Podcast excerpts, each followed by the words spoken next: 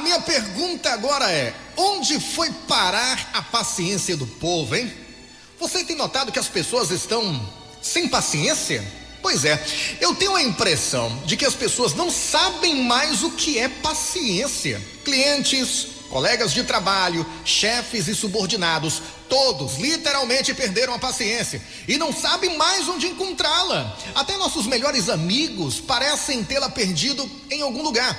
Isso sem falar dos nossos familiares, maridos, esposas, filhos, noras, genros, cunhados, primos, tios, todos vivem numa impaciência sem limites. E aí eu pergunto mais uma vez: onde foi parar a paciência das pessoas?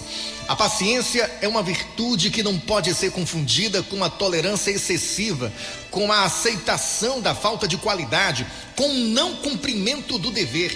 Uma pessoa paciente não é aquela que aceita tudo, sabe? É aquela que tem domínio sobre o seu ser. Tanto é verdade que o contrário de paciência é a ira a raiva, a falta de controle sobre suas emoções. E os melhores sinônimos da paciência são a serenidade e paz de espírito, ou ainda a capacidade de resistência a influências externas e o domínio da própria vontade.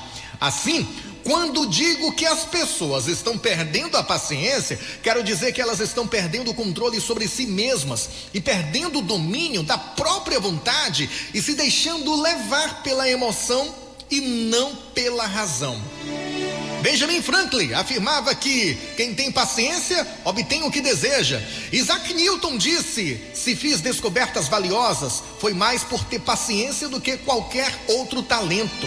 A paciência pois é uma virtude que deve ser cultivada pelas pessoas. Ela pressupõe um exercício constante de empatia, ou seja, de se colocar no lugar das outras pessoas. Requer a humildade para respeitar opiniões alheias, mesmo que delas discordando.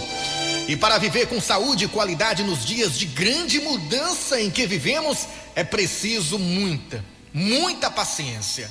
Pense nisso e tenha paciência.